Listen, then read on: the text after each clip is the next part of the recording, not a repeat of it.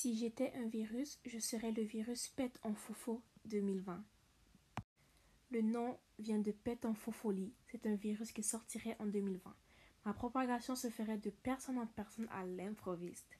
Le virus ne serait pas très dangereux, mais les symptômes seront énervants et pourraient rendre certains fous.